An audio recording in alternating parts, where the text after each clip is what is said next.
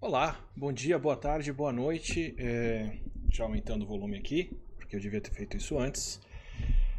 Bem-vindos a mais uma live de Covid, ainda no ano de 2020, e provavelmente não será a última live do assunto nesse ano. É, hoje é dia 22 de dezembro. Uh, eu tô quase, quase entrando em férias, o que é um ritmo de fazer só dois vídeos por semana ou mais algumas coisas. Então estou acabado no fim do ano, depois desse ano massacrante que a gente passou, mas empolgado com os resultados do que a gente deve ter pela frente. Já vou aproveitar e vou colocar aqui aquele índice esperto de tudo que a gente vai ver no vídeo. Aqui tá, é sempre assim, né? Aqui o que a gente vai ver. Vou começar falando um pouco sobre os resultados de vacinas que a gente pode ver até aqui, o que, que podemos esperar para as próximas semanas de vacinas anunciadas, a nova variante, que eu não devia nem chamar de variante inglesa, vou explicar por quê, mas eu só queria chamar a atenção para vocês que é ela que eu vou explicar e vou detalhar por que, que não é variante inglesa necessariamente, mas eu tive que me referir ao termo aqui para isso.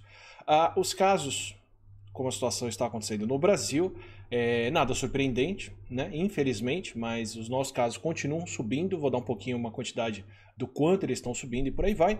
E como isso reflete no que a gente pode fazer agora com as festas de fim de ano. Já peço mil perdões por aqui, eu já devia ter feito esse vídeo explicando sobre práticas em festas há bastante tempo, mas como eu disse, esse fim de ano foi massacrante, mas não podia deixar de dar essas recomendações por aqui. Tem bastante coisa prática ainda que dá para adotar nos próximos dias para você que vai uh, comemorar as festas em casa, com pouquíssimas pessoas, como eu espero que seja, e para quem vai, infelizmente, ver mais gente, felizmente, mas né, passando perigo. E vou dar um pouco dessas recomendações todas para a gente encerrar. Então, se você quiser o índice, já está por aqui. Vamos começar com vacinas então. Antes de, ah, claro. É, e antes de partir para o assunto, obrigado encarecidamente aos membros do canal, todo mundo que tem apoiado, que tem feito o canal funcionar. É, como eu sempre digo por aqui, o suporte de vocês é importantíssimo para a gente poder se planejar e fazer as coisas. No começo do ano eu vou fazer um vídeo explicando o que a gente espera em 2021 de conteúdo aqui no canal, é, explicando um pouco da importância do suporte que vocês deram até aqui e do que a gente vai fazer, qual é a política de conteúdo do nosso canal para o ano que vem, por que a gente vai ter mais vídeos por aqui e outras coisas mais. É, mas, né, obrigado desde já. Muito obrigado, aliás. É, obrigado ao Serra Pileira, que tem dado esse apoio para todo o conteúdo que a gente tem feito de Covid, para toda a explicação científica e conteúdo que a gente tem feito aqui e que vai continuar dando esse apoio em 2021. Parte do motivo do vídeo explicando o que a gente espera no que vem é por conta do apoio do Serra Pileira, que continua aqui dando suporte para a gente. Muito obrigado para o pessoal do Estúdio 42, que nessa véspera de Natal, praticamente, na corrida no galope, deu essa ajuda, fez a arte que a gente está usando aqui na apresentação, fez a arte da thumb, de tudo. Como sempre, obrigado Ulisses, Gustavo, Guilherme, Francês e todo mundo do Estúdio 42 que tem dado esse suporte o ano todo é, aqui e no Nerdologia. Valeu demais, gente. E vamos lá, né, para o nosso conteúdo. É... Ah, e um pedido de desculpas, é, em especial para Ana Bonassa e para Laura de Freitas do Nunca Vi um Cientista. Eu não sabia que vocês tinham live marcada para hoje, não queria atropelar a live de vocês, então já fica desculpa por aqui. E para quem não conhece, procurem Nunca Vi um Cientista. Elas vão fazer uma live amanhã, falando de Covid também, uma série de outras explicações. Foi completamente sem querer, mil perdões, gente. Então, para a gente começar, falando das vacinas, é, o que está acontecendo nesse momento no mundo? Não parece, mas já tem mais de 2 milhões de pessoas vacinadas no mundo com vacinas contra a Covid. Sem brincadeira. A gente está aqui sozinho, né, trancado no quintal de casa, enquanto o pessoal já está é, se preparando para brincar no parquinho com as vacinas. Mas o mundo já começou a distribuir vacinas. Eu vou explicar um pouquinho o que estão fazendo, em que passo que estão e quando a gente deve entrar nessa festa da, do Zé Gotinha.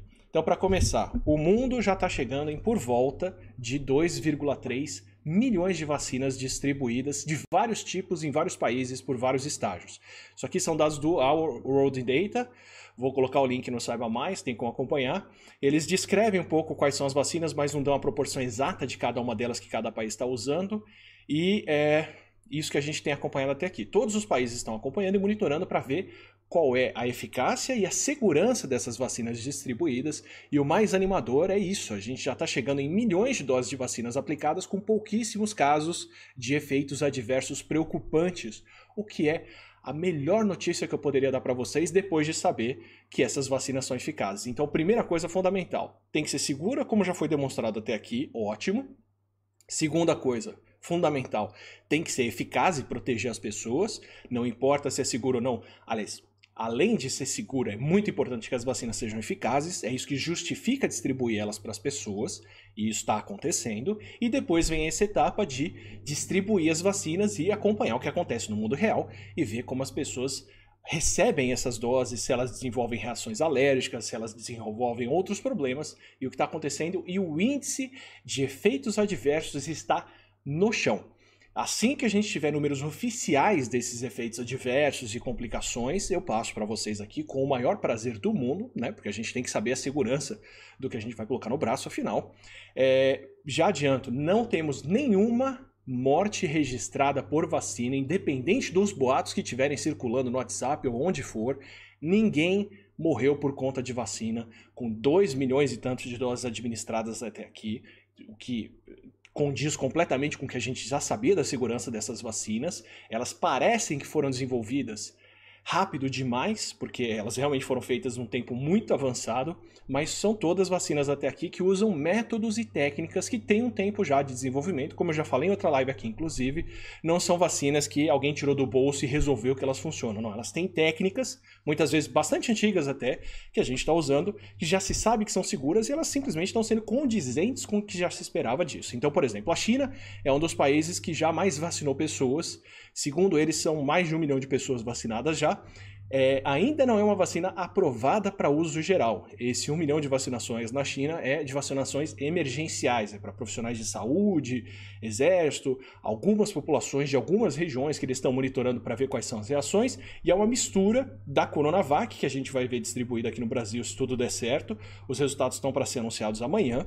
É, vou falar um pouquinho mais dela logo mais e da vacina do Centro de, de é, Tecnologia de Beijing, Tecnologia Biológica de Beijing, que é uma outra vacina que não está em testes aqui no Brasil, está em testes em alguns outros países só. É, não tenho notícias delas para gente sobre testes de fase 3 ou se tem algum acordo comercial no Brasil para se fazer essa distribuição, porque até onde eu sei, eles não têm esse acordo com essa outra vacina com nenhum país. O acordo quem tem é a Coronavac e a Sino, Sinovac Cancino, que é uma outra vacina que não está em teste aqui no Brasil, estava em teste no Oriente Médio. É, nos Estados Unidos, eles estão distribuindo já a vacina da Pfizer, que já estava aprovada a toque de, de, de urgência uh, pelo FDA americano, e agora o FDA aprovou a segunda vacina de RNA por lá, que é a vacina da Moderna. É, ele já tem alguns milhões de doses em estoque para distribuir, mas ainda estão na casa dos centenas de milhares de doses distribuídas, provavelmente já passou desse número aqui, já deve estar lá para 700 mil ou mais, chegando em um milhão, e logo mais entra no ritmo de entrar em milhões de doses distribuídas para a população deles. Reino Unido também está em toque é, de distribuir muitas vacinas, estão tentando fazer isso o mais rápido possível, estão fazendo isso com a vacina da Pfizer também. É, em termos de população, proporção da população vacinada são o país que está mais na frente, porque a população deles é muito menor do que China e Estados Unidos também estão super avançados nisso, e a Rússia está distribuindo e testando também em caráter emergencial, sem aprovação de um órgão e uma agência, como é o caso da Pfizer e da Moderna, sem esse tipo de aprovação até aqui. É, a Sputnik 5, é de onde eles estão tirando os números, de que ela é mais de 90% eficaz, de que ela é muito segura. Esses números estão se fechando, arredondando e estão se mostrando dessa forma mesmo.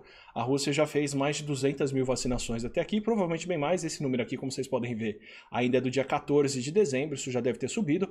Estão distribuindo por lá. Canadá, se eu não me engano, está distribuindo a vacina da Pfizer também. Israel, eu não sei afirmar para vocês com certeza se é uma vacina própria ou se é a vacina da Pfizer, mas também está começando a escalar a distribuição. Em termos de proporção da população deles, que é bem muito menor, também já estão vacinando bastante gente. Então, esses são os países que até aqui começaram a distribuir, quase nenhum deles com vacinas próprias, as vacinações. A Europa já começou a aprovar também a vacina da Pfizer BioNTech por enquanto.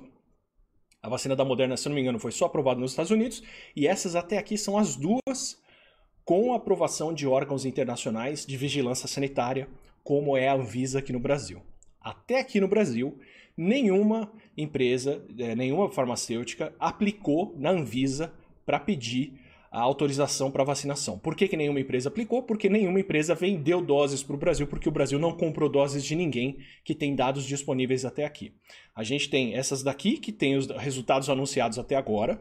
Era para estar tá no páreo também, já era para estar tá sendo distribuída a vacina da AstraZeneca com Oxford, mas eles se embaralharam, eu já falei em outras lives, com a dose certa, o regime de distribuição no tempo, quanto tempo esperar entre uma dose e outra e até eles conseguirem formalizar esses resultados e apresentarem isso, eles não podem aplicar por uma aprovação dessas, porque mesmo que a vacina deles seja segura, e ela se mostrou segura até aqui, e eficaz, e ela se mostrou eficaz, se você virar para eles e falar, tá bom, então como que eu distribuo essa vacina?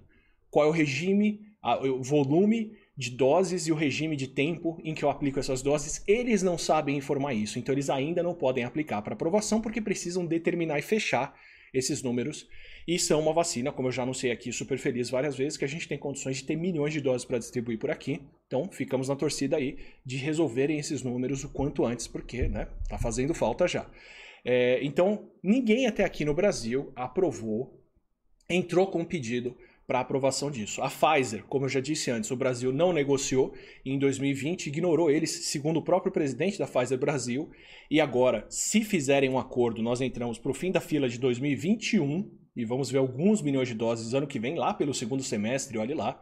A Moderna está é, com grande parte da produção comprometida pelos Estados Unidos, que passou é, algum tratado, lei, algum acordo, enfim, uma legislação que vai reter a, a produção dessas doses para americanos, então não é uma vacina que deve aparecer tão cedo para o resto do mundo.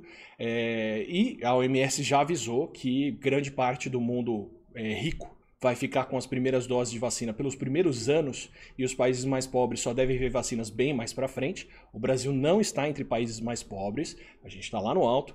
Em termos de tamanho do PIB, teríamos condições de estar mais adiantados nessa distribuição. Então, ainda tem essa toada de diferença de tempo para elas. Então, Pfizer não deve chegar aqui tão cedo, Moderna não tem condições da gente ter esse acordo feito tão cedo. O acordo que a gente tem com a Moderna é o acordo do COVAX, que é a, a colaboração internacional da OMS para a distribuição de vacinas, mas o caráter dessa colaboração é dar alguns milhões de doses para cada país, para vacinar a primeira população prioritária. Quem a gente tem condições de distribuir bem e já tem resultados anunciados até aqui a AstraZeneca, mas como eu disse, a gente ainda não tem as doses para isso, nenhuma das três pode aplicar. Fica o quarto, a quarta candidata. É muito bom a gente ter várias, justamente por causa desse rolo todo, apesar de várias terem dado certo até aqui, que é a Coronavac. A Coronavac já deveria ter anunciado resultados antes, são os testes clínicos que estão andando junto com o Instituto Butantan. Eles já tinham anunciado esses resultados para o começo do mês de dezembro, iam fazer esse anúncio lá no dia 15 de dezembro e agora moveram para o dia 23 de dezembro, que é amanhã. É... O que me chacoalhou um pouco porque estavam né, demorando para anunciar isso, mas o que, que acontece nesse meio tempo? E aqui vai ser um pouquinho de futurologia, mas é amanhã que sai o anúncio e eu quero ver esse cenário que eu vou contar para vocês agora. É, é o, que a, o que o Instituto Butantan falou é que os resultados estão dando certo e que ao invés de pedir uma aprovação emergencial ou uma avaliação parcial dos resultados, eles vão aplicar com todos os resultados para pedir a autorização definitiva para a distribuição dessas vacinas. Ou seja, estão com bons resultados para estarem confiantes de que isso vai ser aprovado, ainda mais com o atrito que está sendo entre é, Estado e, e federação no Brasil em torno dessa vacinação. Então, estão aplicando para uma aprovação definitiva.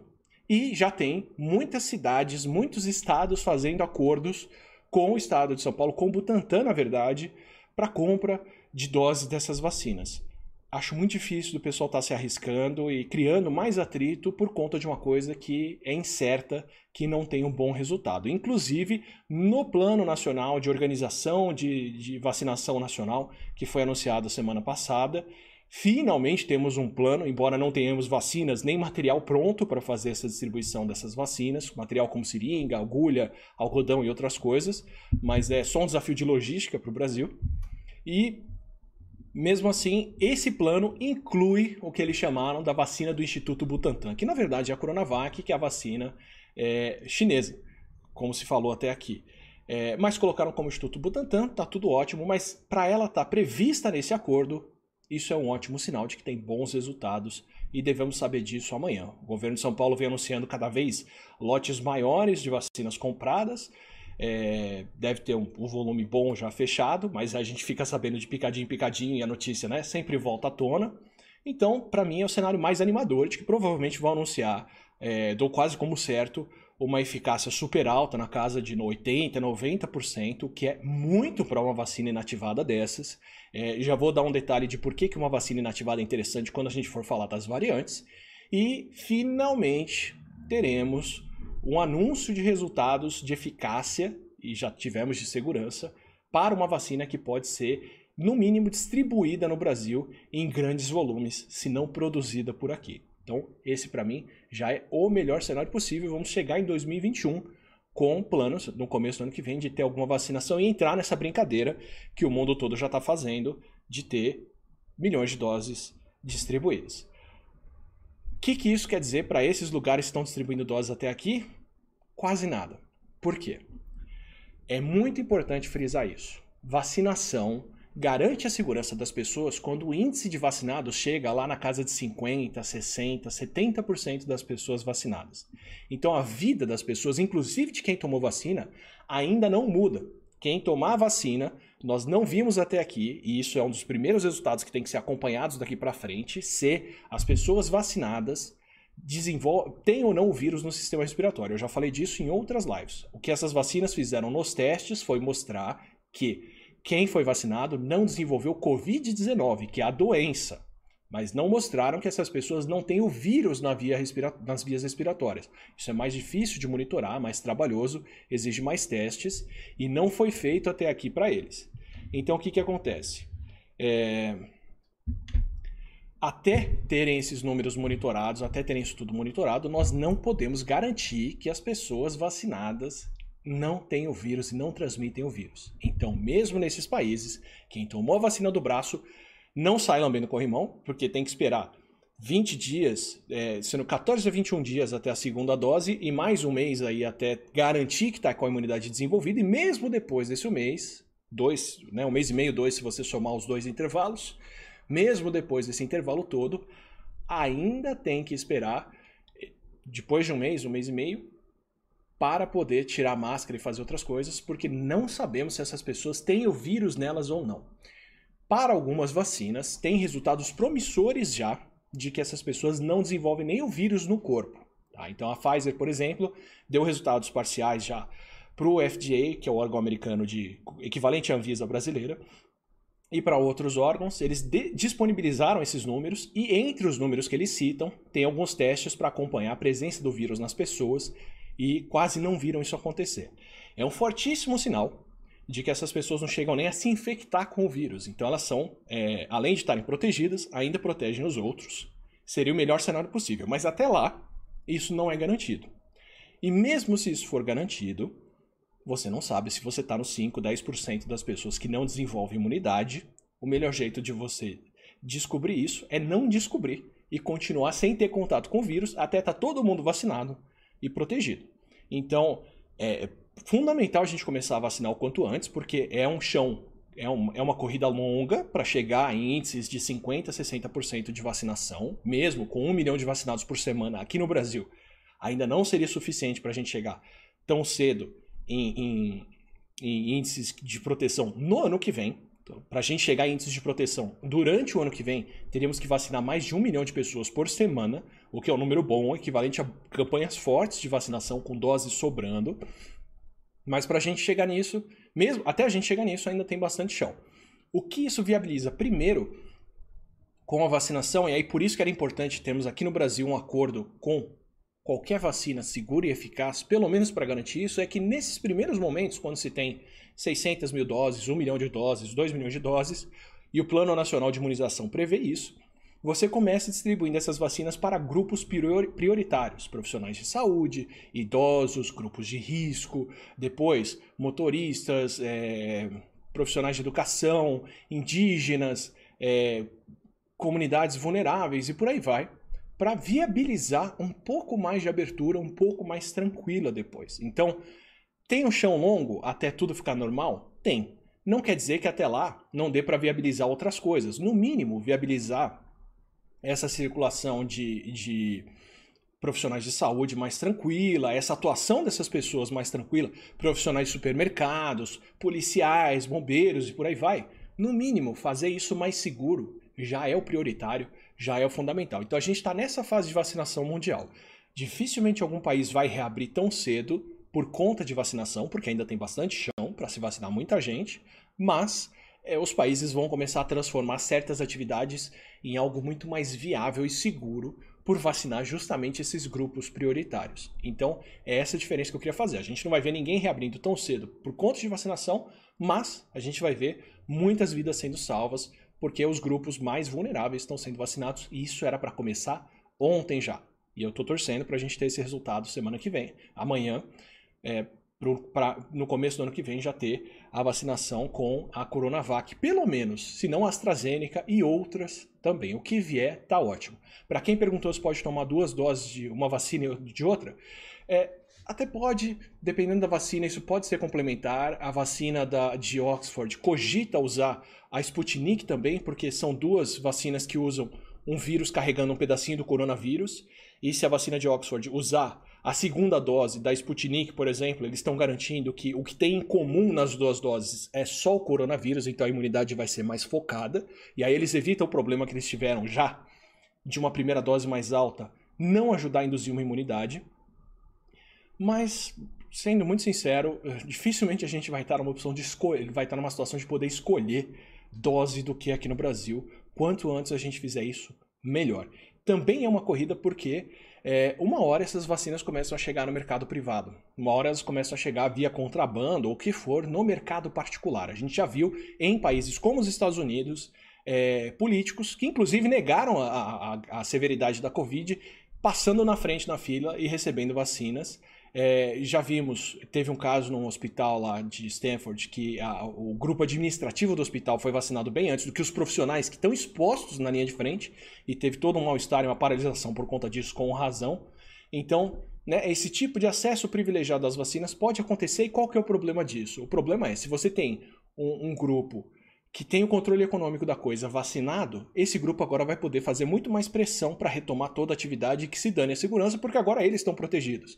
Então, uma vez que a vacina existe, tem que ter uma corrida para ela estar tá disponível para todo mundo, porque esse acesso desigual aos mais privilegiados aumenta o risco de exposição e de pressão econômica em cima de retomada, em cima dos mais vulneráveis. Então a gente tem que se adiantar o quanto antes para isso. É, o Ministério da Saúde até aqui tem feito exigências que são inalcançáveis para as vacinas. Eles estão dando assim, ah, quando tiver uma vacina que faz isso, isso e aquilo, a gente vai comprar. Nenhuma tem disso até aqui, mas pelo visto a coisa vai andar. Torço muito para que a gente tenha bons resultados o quanto antes da Coronavac, por exemplo, logo mais, e da AstraZeneca o mais cedo possível, porque são as duas que a gente realmente tem condições de distribuir em escala por aqui, como eu já falei muitas vezes. E aí vamos para a variante. Eu vou chamar de a variante. Está escrito aqui embaixo variante inglesa, só para as pessoas saberem do que eu estou falando, mas eu vou explicar para vocês por que não vale a pena uh, repetir esse termo. Bom, vários países estão monitorando agora quais são os vírus que circulam por lá, o Brasil entre eles, mas né, esse monitoramento é mais ou menos extensivo dependendo do lugar. Um dos países que melhor monitora, que mais testa uh, uh, e sequencia quais são os vírus que circulam, porque já tem um histórico bom de fazer isso é a Inglaterra. Em termos da proporção populacional, é muito mais gente do que os Estados Unidos, por exemplo, que é o país que mais tem condições de fazer isso no mundo, junto com a China. E vão vendo quais são os vírus que circulam por lá.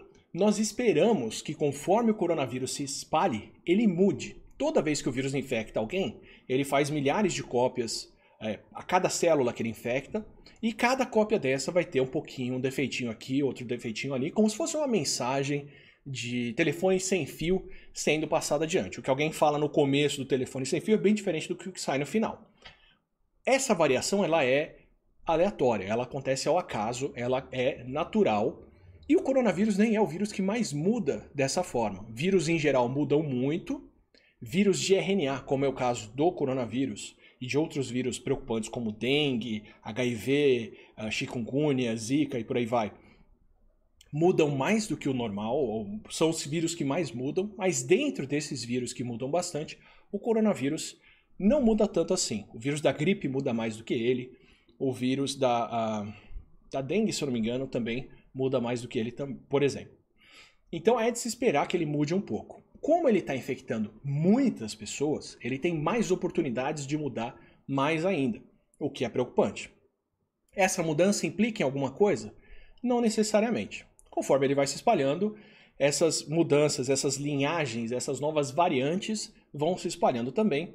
E a gente pode, inclusive, ter a impressão de que alguma delas está se tornando comum, porque o número de pessoas infectadas por ela aumenta, mas é simplesmente porque o número de pessoas infectadas aumenta como um todo no mundo inteiro. Mas de vez em quando aparece uma variante dessa que é de se esperar pela seleção natural que consiga ser mais bem transmitida. E isso é preocupante, porque aí o vírus consegue se espalhar mais. Já tivemos um caso desses em abril e maio, de uma variante que foi detectada lá, mas acabou não tendo consequências epidemiológicas até aqui. E a Inglaterra detectou agora essa variante deles com várias mutações, o que já é um sinal mais preocupante, porque é sinal de que ela já mudou bastante, então ela passou por muita gente e teve uma população grande. E o que, que acontece? De setembro para novembro e de novembro para dezembro, a proporção de pessoas com essa variante aumentou. E isso é um sinal preocupante, porque o número total pode aumentar simplesmente porque os casos estão crescendo. Mas se a proporção dela em relação a outras variantes aumenta, é sinal de que esse vírus está sendo mais transmitido do que o resto e ele é mais eficiente para a transmissão. Esse é o grande sinal que o Reino Unido tem, aqui, tem até aqui. Eles têm sinal de um vírus que em novembro estava em 26% dos casos, em mês de dezembro passou de 60% dos casos, e para ele saltar em tão pouco tempo de uma proporção pequena para uma proporção maior, é sinal de que ele é pelo menos 70% mais transmissível do que os outros coronavírus que estão ficando para trás. Então essa foi a grande preocupação que o Reino Unido tem anunciado até aqui. Variantes são completamente esperadas. O Reino Unido, como monitora bastante, é um dos lugares onde a gente espera que se detecte mais variantes, simplesmente porque eles testam e acompanham, e daí a minha relutância em falar variante inglesa, porque implica em atribuir culpa a um país que simplesmente está monitorando e vendo o que acontece. A gente pode ter variantes brasileiras preocupantes, pode ter a variante indiana preocupante, pode ter a variante americana preocupante, mas sem teste suficiente ninguém observa. Então eles simplesmente estão pagando o preço de comunicar o que estão vendo acontecer por lá. É, não tem nada de especial que os ingleses fizeram para isso acontecer, para a gente atribuir culpa a eles no nome. Mas, como esse vírus parece ser mais transmissível, vários países ao redor da Inglaterra já fecharam as fronteiras para isso. Primeiras coisas sobre essa variante. Ela tem algumas mudanças a mais do que outras. Algo preocupante nela é que ela tem algumas mutações que também estão sendo vistas independentemente em uma outra variante. Na África do Sul, que também está aumentando em, em frequência.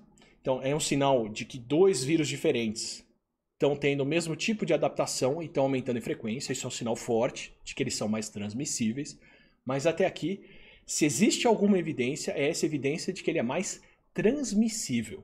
Não temos evidência de que esse vírus causa qualquer coisa diferente em quem contrai. Ele tem mais casos de Covid acontecendo com esse vírus, mas não se mediu até aqui, não se acompanhou o suficiente para falar se esses casos são mais leves, mais graves, mais preocupantes, atingem mais idosos ou isso ou aquilo. Isso não está claro. Então não temos evidência de que essa variante, embora pareça ser mais transmissível, causa problemas diferentes do que a variante comum do coronavírus.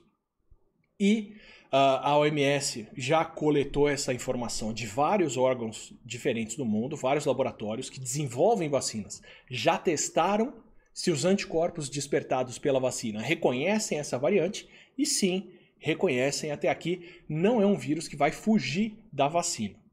É difícil de saber isso na pra... é difícil de saber isso teoricamente, não na prática, porque o que, que acontece? O vírus da gripe, por exemplo. O vírus da gripe ele muda um pouquinho todo ano. Um pouquinho, pouquinho, pouquinho, conforme ele circula no hemisfério norte, do inverno de lá, aí vem para o hemisfério sul no inverno daqui, volta para o inverno de lá, volta para o inverno daqui, e nesse vai e vem dele, nessa flutuação de hemisférios, ele vai mudando, e de vez em quando essas mudanças são o suficiente para o nosso sistema imune não reconhecer mais o vírus. Aí a gente tem uma nova linhagem do influenza que consegue infectar e causar gripe de novo. As, a grande maioria das vezes, isso é efeito cumulativo. Quanto mais mutações ele acumula, maior a chance de você não reconhecer ele. Mas de vez em quando, poucas mutações fazem uma diferença muito grande. Então isso é uma coisa que tem que ser empírica. O mundo inteiro acompanha o ano todo qual é o vírus da gripe que as pessoas têm, vai lá e testa quem está gripado, vê como é que é o vírus que tem lá, descobre o genoma desse vírus, acompanha para ver se os anticorpos ainda reconhecem ele, e quando nós percebemos que o vírus mudou o suficiente para os anticorpos não reconhecerem mais, se muda a formulação da vacina todo ano para poder responder aos novos vírus que estão circulando. Então, no caso da gripe, isso já é previsto, esperado e remediado com uma reformulação anual de vacina a OMS tem um consórcio mundial de monitoramento de vírus respiratórios, o Brasil faz parte disso, temos vários laboratórios aqui que testam, que levam em conta justamente qual vai ser o HIT do ano que vem para esse vírus que se faz a vacina. O Brasil, inclusive, tem uma certa vantagem aí, porque o que acontece é que essa vacina é lançada primeiro para o hemisfério norte. E quando ela vem para cá, nós já sabemos se ela está funcionando contra as variantes novas ou não, e já temos uma noção de quanto ela deve funcionar aqui no Brasil. Isso é o, o, o, ciclo regular de uma produção de vacina da gripe. Inclusive por isso que a vacina de 2000, a, que a, a, o H1N1 de 2009 foi contido tão cedo. Porque ele foi incorporado no ritmo anual de produção de vacinas, chegou no final do ano de 2009 e já tinha uma vacina disponível dentro da, da, da do desenvolvimento regular de vacinação. Não teve susto, não teve nada, só tiveram que fazer mais doses, porque tinha muito mais gente para se vacinar, e estava ótimo. No caso do coronavírus, já tem essa malícia, a gente já sabe que isso pode acontecer. Já sabemos que para outros coronavírus as pessoas podem ser infectadas a cada dois anos. Então é de se esperar que daqui a alguns anos nós vejamos linhagens de coronavírus que conseguem escapar do sistema imune. Isso vai acontecer onde? Vai acontecer em lugares onde já tem muita gente imune e o vírus está entrando em contato com essas pessoas porque ele ainda circula. E aí tem mais oportunidade de um vírus que escapar do sistema imune e conseguir infectar todo mundo. Aqui no Brasil, por exemplo, dois lugares que estão pedindo para isso acontecer são Rio de Janeiro e Manaus, porque já tiveram muita gente infectada, já tem muita gente curada, mas o vírus ainda circula com facilidade. Mas ainda está um pouco cedo, porque a maior parte da população em qualquer lugar do mundo ainda é, tirando essas regiões, ainda é vulnerável. Então não tem tanto porque ele ter esse escape. Então, Calma. O que, que a gente espera até aqui do coronavírus? É de se esperar variantes novas? Perfeitamente. É o que vai acontecer, é o caminho natural de um vírus. É de se esperar variantes novas que sejam mais transmissíveis? Sim, se elas forem mais transmissíveis, a seleção natural vai favorecer. A evolução é, funciona assim, é o que a gente espera que aconteça, inclusive. É de se esperar que elas causem uma doença mais grave? Não necessariamente. O, o, a resposta que a gente tem ao coronavírus, que faz a Covid, que causa essa falta de ar e tudo isso, ela acontece depois que o vírus já foi transmitido. Isso é a nossa resposta imune contra o pulmão, é a inflamação que causa isso. Então a severidade da doença não dita a chance de transmissão dela. Então meio que tanto faz para o vírus, se a doença é pior ou melhor. Ele já foi transmitido. Tem um vídeo sobre é, o que vai ser do coronavírus no futuro. Vou linkar ele nesse momento aqui em cima no cantinho onde eu explico justamente isso. A gente não tem muito o que esperar do coronavírus se ele vai ficar mais ou menos patogênico, se ele vai causar mais ou menos problema. Isso independe, porque a transmissão dele é o que é o imperativo para a evolução, e se ele for mais transmissível, ele vai embora. Então a gente não tem premissa de esperar variantes mais ou menos agressivas do vírus daqui para frente. A gente espera mais transmissíveis porque é o que a seleção escolhe. E se elas vão funcionar ou não, se elas vão ser atacadas ou não pela vacina, Depende de teste empírico, depende de ir lá no laboratório testar e ver se funciona. Uma hora devem aparecer vírus que escapem da vacina, mas todas as plataformas de vacina já sabem que podem ter que atualizar a produção. E é relativamente fácil fazer isso, porque uma vez que você tem a fábrica, você só muda a semente dela, o tipo de vírus, no caso de uma vacina como a Coronavac, como a Coronavac, que usa o vírus inativado, o pedacinho do vírus que é carregado pelo outro vírus, que é o adenovírus, no caso da Sputnik ou no caso da vacina de Oxford da AstraZeneca, ou você muda a sequência que você usa para fazer a vacina de RNA, como a Moderna a Pfizer. Então é uma questão de meses. Se detectarem hoje que tem um vírus que pode escapar, daqui a dois ou três meses já vão estar com as primeiras doses dessa vacina sendo testada. Ela já entra em fase 3 de teste, porque a gente já sabe da segurança dela até aqui, só para ver se ela desperta anticorpos que protegem contra esse novo vírus, se ela funciona, né? se a reformulação cumpre a função, e aí já direciona essas doses para a região onde esse vírus estiver circulando. Então, pode ser um susto no sentido de, olha, isso nos preocupa, mas já estamos preparados para lidar com isso, isso está previsto no pacote de desenvolvimento de vacinas geral. E aí entra uma vantagem bastante legal de uma vacina como a Coronavac em relação às outras, que é a seguinte: ela é uma vacina inativada. Você cultiva o vírus em células, destrói ele e dá esses pedaços do vírus para o sistema imune reconhecer.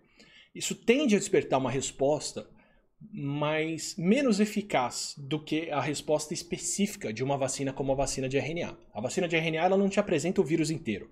Ela pega a parte mais importante de atacar do vírus, mais fundamental, que vai impedir o vírus de entrar na célula, que é a proteína spike que a gente fala, e te dá essa proteína para você poder atacar ela. E aí o corpo desenvolve imunidade contra aquilo. Então todo anticorpo que eu fizer, toda resposta imune que eu fizer vai estar direcionada só para impedir o vírus de entrar nas minhas células tende a ser uma resposta mais eficaz, tanto que a gente tem essa eficácia de 95% das duas vacinas de RNA, mas se essa proteína spike, se esse pedacinho do vírus muda, a minha imunidade já não reconhece mais tão fácil esse vírus. Então ela é uma vacina que é mais eficiente no começo, mas ela é mais vulnerável a esse tipo de mudança depois. Em compensação, a vacina como a Coronavac, ela te apresenta o vírus como um todo. Nem toda resposta imune vai estar direcionada para pontos que impedem o vírus certinho, mas se aquela parte do vírus mudar, ainda tem mais um monte de pedaço de vírus para o sistema imune reconhecer e atacar ele. Então a gente pode ter uma situação, por exemplo, no futuro, onde o spike do vírus, essa proteína, que é a mais importante imunológica, mudou o suficiente para algumas vacinas não reconhecerem mais ele, provavelmente pela maneira como é formulada, a Coronavac vai estar entre as que ainda despertam uma imunidade que protege contra isso. Mas isso tudo é estratégia lá para frente. Só queria dizer para vocês como que funciona esse panorama, porque né, é a minha especialidade, é, é, é o que eu sei explicar por aqui. Então, variante inglesa. Tem vários países fechando, não é uma variante inglesa, é uma variante que está sendo detectada na Inglaterra. Tem vários países fechando para o Reino Unido para não receber uh, esse vírus novo por lá. Não sei dizer para vocês o quanto funciona fechar essa altura. Eu sei que fronteiras abertas como o Brasil tem é um convite para entrar em novas linhagens aqui a qualquer momento. É um problema também. Abrir completamente é nos expor. Mas é, fechar especificamente para o Reino Unido, é, eu não sei o quanto funciona. A gente vai descobrir com base nos países que fecharam. Por que, que eu estou dizendo que eu não sei como funciona? Porque o vírus foi detectado na Inglaterra. Não quer dizer que ele está só lá. E não quer dizer que ele não vai entrar por outros lugares. É como a gente viu no começo do ano. Onde estavam os casos concentrados? Na China. Não recebe mais ninguém da China. De onde o vírus veio? Estados Unidos e, e Itália. Então, por exemplo, nos Estados Unidos, o Fauci, o Anthony Fauci, que é o, o epidemiologista, né, é o virologista é, que se pronuncia pelo governo lá falando sobre isso, já falou: tratem como se o vírus já estivesse aqui nos Estados Unidos, porque ele provavelmente já está já detectaram essa variante na Austrália, já detectaram essa variante em outros lugares, ou seja, ele já deu uma circulada. Então pode ser que fechar para o Reino Unido agora atrase a entrada, mas vão ter outros países com essa variante crescendo que devem semear a entrada em outros lugares. Então, sendo muito sincero com vocês, não sei dizer o quanto se fechar pontualmente, especificamente, para o Reino Unido agora, de fato, de fato protege contra isso. Eu não sei até onde essas medidas são para acalmar as pessoas e não necessariamente para segurar o vírus a gente vai acabar descobrindo. Mas é esperado. E a grande notícia disso tudo é: ah, vacina é incerto, isso e aquilo, sim, mas distanciamento e máscara impedem qualquer vírus de te infectar. Então, o grau de preocupação que você, eu, tenho que ter com isso é manter o distanciamento, usa máscara, segue os hábitos de higiene que a gente sabe que tem que seguir até aqui, porque variante nova, variante vermelha, roxa, azul, amarela, o que for, se você está distante, está de máscara e se higienizou, você não pega, tá ótimo. Então, para efeitos práticos, qual é a preocupação que a gente tem que ter com isso? A mesma que a gente já tem que ter com todos os outros coronavírus. Não pega. Se você se proteger, você está protegido da variante tradicional, a nova, a que for. Tá? Então, medidas de distanciamento funcionam para qualquer um. Então, eu fiz isso tudo para explicar, porque a gente está vendo tantas notícias disso, mas o conselho prático é siga as recomendações que a gente já tem que seguir. Distanciamento e as outras coisas vão te proteger de qualquer variante dessas. E uma hora a gente toma a vacina, e aí a gente começa a se preocupar de quão protetor essa vacina é para novas variantes. Mas até lá, distanciamento e máscara vai te proteger de qualquer linhagem de coronavírus, de bicicleta, de motinho, o que for para ele ser transmitido. Fica tranquilo. Mantenha o seu distanciamento, segue as recomendações, não tem por que se preocupar com isso. Sendo muito sincero, esse é o grande ponto da coisa toda. É, bom, já falamos da variante inglesa, agora vamos para casos no Brasil. Aqui não tem novidade, né? Não tem novidade no seguinte sentido. Adotamos várias medidas de reabertura, permitimos a aglomeração acontecer de novo, permitimos lugares com ambientes fechados, com as pessoas sem máscara, ou mesmo de máscara, mas com respiração intensa frequentando, então uh, bares, restaurantes, igrejas, é, em muitos lugares escolas reabriram, academias reabriram. Essas são oportunidades do vírus ser transmitido e mesmo ambientes que são mais seguros, porque são ambientes abertos, que tem ventilação, que tem sol, que tem tudo, como praças, como parques, como praias, estão lotados de gente. Então, aconteceu o óbvio, né? Os casos estão aumentando no Brasil de novo. Já me perguntaram algumas vezes o que, que a gente errou. Eu não sei dizer que é erro, porque assim, errar é você tomar uma medida pensando numa coisa e é, ela gerar um outro resultado inesperado. Nesse caso, o Brasil acertou. Nós abrimos e o que, é o certo que vai acontecer? Casos vão aumentar. E foi o que aconteceu até aqui.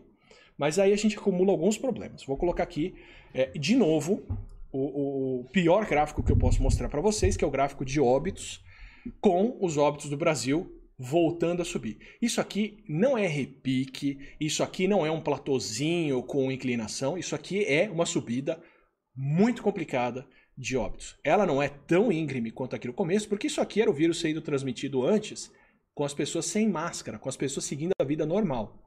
Não estamos mais fazendo isso, apesar da abertura e apesar de algumas pessoas não respeitarem o uso de máscara e outras coisas, a transmissão agora é menor, mas menor, mas constante. Então temos esse problema aqui muito óbvio, muito alto, tá? Para dar alguns números para quantificar isso, para a gente ver o que está acontecendo no Brasil. Hoje, enquanto eu falo aqui com vocês, dia 22, segundo o último boletim do Ministério da Saúde, que não tem sido mais tão público quanto já foi, chegamos em 7,3 milhões de casos, 1 milhão de casos desde a última live que eu fiz aqui. Tá? Então a gente teve 6 milhões de casos até o mês de, de novembro, já foi 1 milhão de casos. E estamos com 188 mil óbitos registrados. Nós voltamos a alguns patamares que são muito preocupantes. Vou dar alguns números para vocês entenderem. Voltamos nessa semana e na semana passada a registrar mais de 60 mil casos de Covid por dia, o que é um recorde nosso. Esses são os piores números que nós já tivemos. Já tivemos registrado. Provavelmente a gente teve números até piores de casos que não tinha teste suficiente para ver no começo do ano, mas desde quando começamos a testar um pouco mais, ainda não o suficiente, esses são os piores números. A semana passada já foi, e essa tende a se repetir, a semana do ano com o maior registro de casos novos de Covid do ano, tá? Então a gente teve março, teve abril, teve maio, teve aquele inferno que foi o começo do ano, mas a semana passada, no meio de dezembro, nós passamos de 330 mil casos em uma semana epidemiológica. Foi 51 a 52 ou 55. A semana. Não, 55 não tem como ser. Foi 51, eu acho. Ou 50. A gente tem 52 semanas, epidemi semanas epidemiológicas, né? Então, semana 50 já passou de 300 mil casos e essa daqui tende a passar de novo, mas ela ainda não fechou. Isso quer dizer que nós registramos agora os piores números de casos de Covid do ano até aqui, em registros, tá? Ou seja, a gente voltou a subir como se estivéssemos em maio, junho, julho, de novo, com os casos por enquanto. E o que, que a gente sabe que acontece os casos acontecem primeiro entre os mais novos, quem saiu mais para circular, quem uh, tem mais mobilidade, quem tem menos a perder com problemas de saúde, que também vai ocupar leitos de UTI, mas onde a mortalidade é menor. E depois, esses casos acontecem entre os mais velhos, e a gente tem festas de fim de ano agrupando jovens e idosos, perfeitas para acontecer isso. E aí a curva de óbitos sobe no mesmo ritmo depois de algumas semanas, por volta de 12 semanas mais ou menos. Então nós já estamos vendo um aumento de óbitos aqui, mas o nosso número de casos está compatível com isso aqui, ó. Tá? Com, aqui está em mortes diárias por milhão, tá, gente?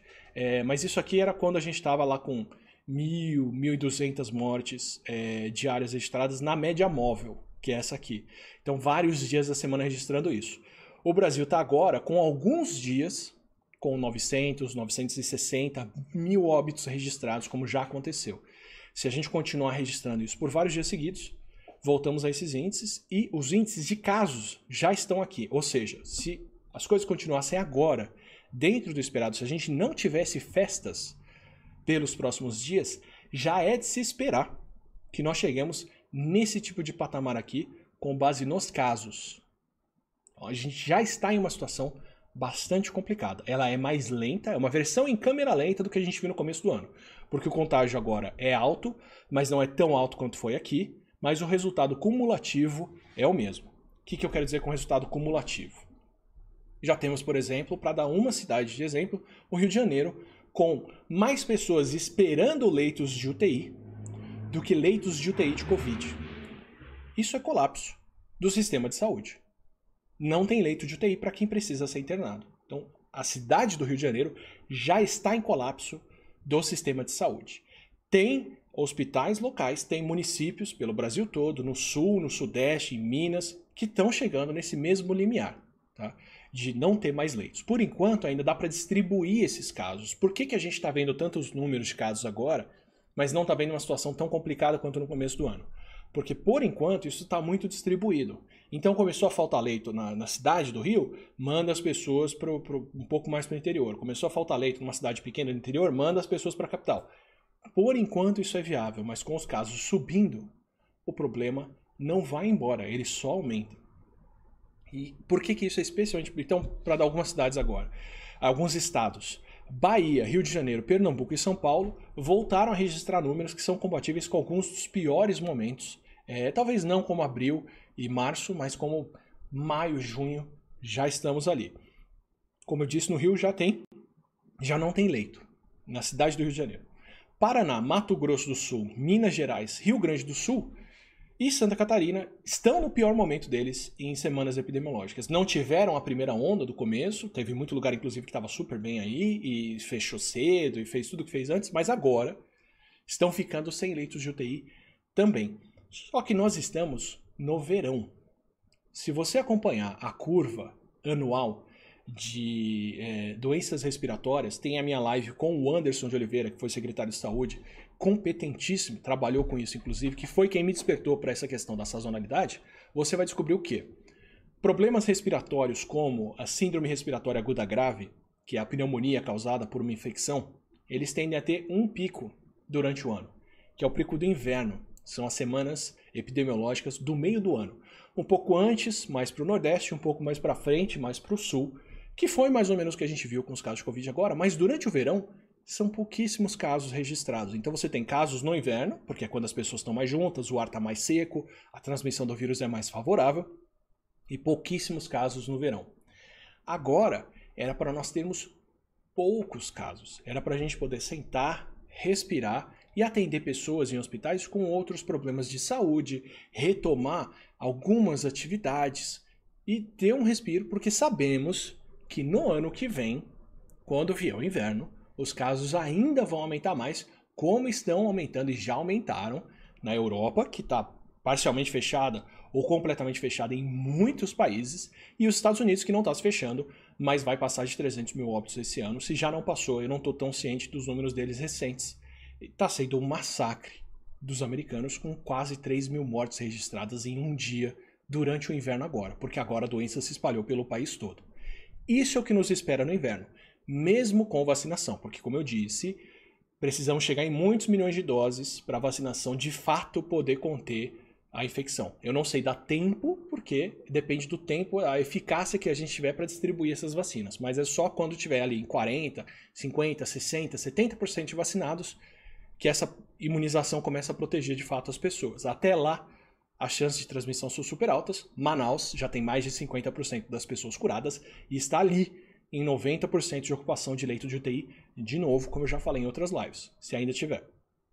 Então, não dá para contar com isso. Não era para a gente ver esses casos agora. E, para completar, que é a conversa que a gente tinha que ter, nós estamos chegando nesse fim do ano com as festas aqui para frente. Então eu quero ter uma conversa com você, que é uma pessoa consciente, que sabe que a gente está numa pandemia, entende que a gente tem que tomar medidas do que, que a gente pode fazer ou não daqui para o fim do ano com as festas. Não era para a gente estar tá, a essa altura com a situação tão descontrolada.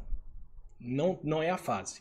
Se você for ver outros países que estão no verão agora, a tendência dos casos são caírem. Mesmo a Argentina, que ficou muito mal quando saiu do lockdown lá e chegou a, superou o Brasil em número de óbitos por milhão de habitantes, mesmo outros lugares agora estão no que era para ser uma descida. Aqui no Brasil a gente está na subida. E agora a gente tem as festas. Qual que é o problema das festas? Vários. O primeiro deles é a convivência. A convivência durante uma festa, se você viaja principalmente, é uma convivência de várias horas. De um dia, de dois dias, três dias, cinco dias, dez dias se você for para a praia, com as pessoas com quem a gente não convive normalmente. E é uma convivência com bebida, com comida, sem máscara, com as pessoas próximas, com as pessoas juntas. Então eu vou fazer um contraste aqui, por exemplo. Eleições é um problema? Sim, tem vários problemas com as eleições, incluindo, por exemplo, a, a, o comício e a aglomeração que acontece, isso, que acontece ali. Agora, o ato de votar, ele é uma aglomeração de algumas horas, poucas, idealmente nenhuma, todo mundo de máscara, indo votar e sair. Festa são vários dias, são várias horas. Tem bebida, tem comida, tem as pessoas sentadas na mesa, dando amplas chances do vírus ser transmitido. E a, o pior disso tudo é o seguinte: como que é a dinâmica normal de casos acontecendo? Imagina assim, a Inglaterra, por exemplo, decretaram um lockdown na Inglaterra, vai ter que ficar todo mundo trancado em casa, sem circular no país, porque os casos subiram demais. Estão fazendo isso, inclusive. Assim que você tranca as pessoas em casa, ainda tem contágio. Quem pegou o vírus fora, quando fica trancado em casa, quando vai para casa, trancado ou não, vai transmitir o vírus para as pessoas do lar ali ao redor. Se só o essencial continua funcionando, quem precisa trabalhar para fazer o essencial, quem precisa sair, quem vai ter que ir para o hospital fazer outras coisas, ainda pega o vírus e ainda transmite para as pessoas em casa. Então, quando a epidemia está sob controle ou quando as pessoas não estão circulando, a maioria dos casos tendem a acontecer em casa, porque está todo mundo fechado. Tem alguns casos de transmissão comunitária, mas a maioria dos casos vai acontecer quando as pessoas vêm e se fecham.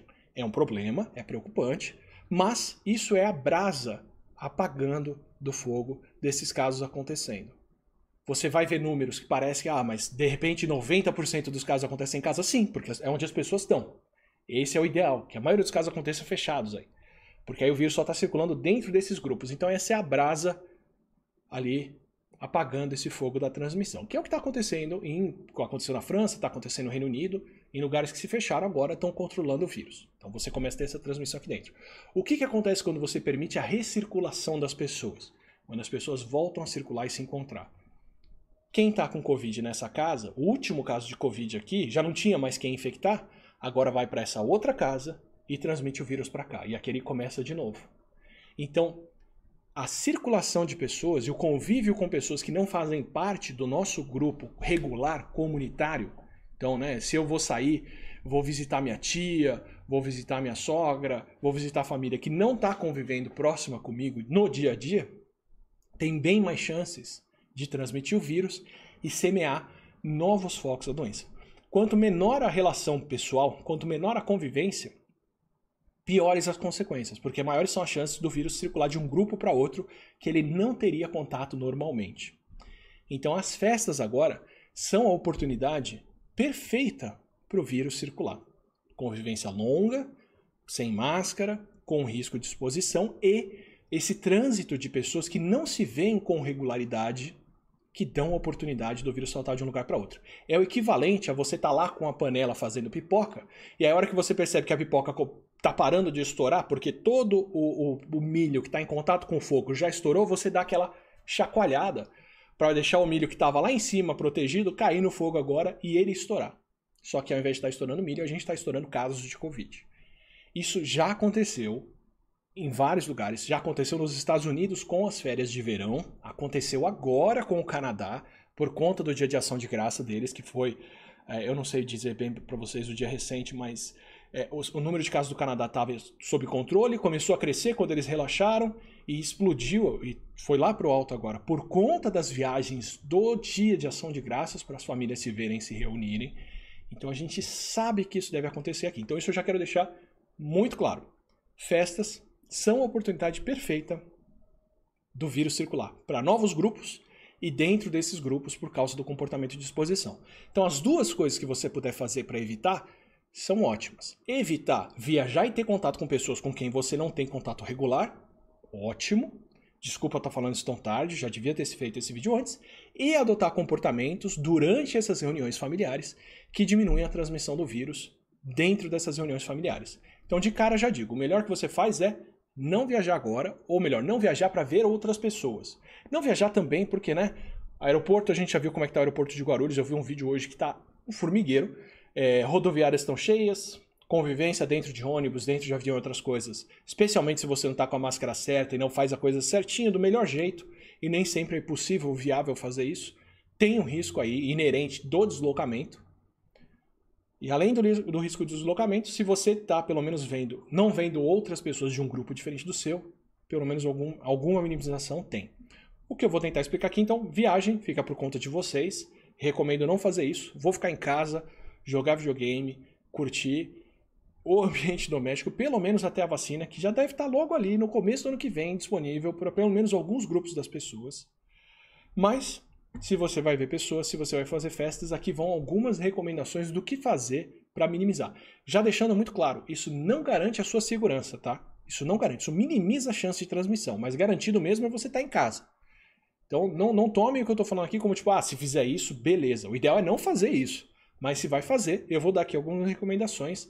É, vou aproveitar a pesquisa da Luísa Toledo, que está trabalhando com a gente fazendo pesquisa sobre a, a, as medidas de prevenção, a gente teve que ir atrás de medidas do CDC, da Fiocruz e de outros órgãos internacionais, porque não tem boletim do Ministério da Saúde sobre como evitar Covid, além de tratamento precoce, o que não evita.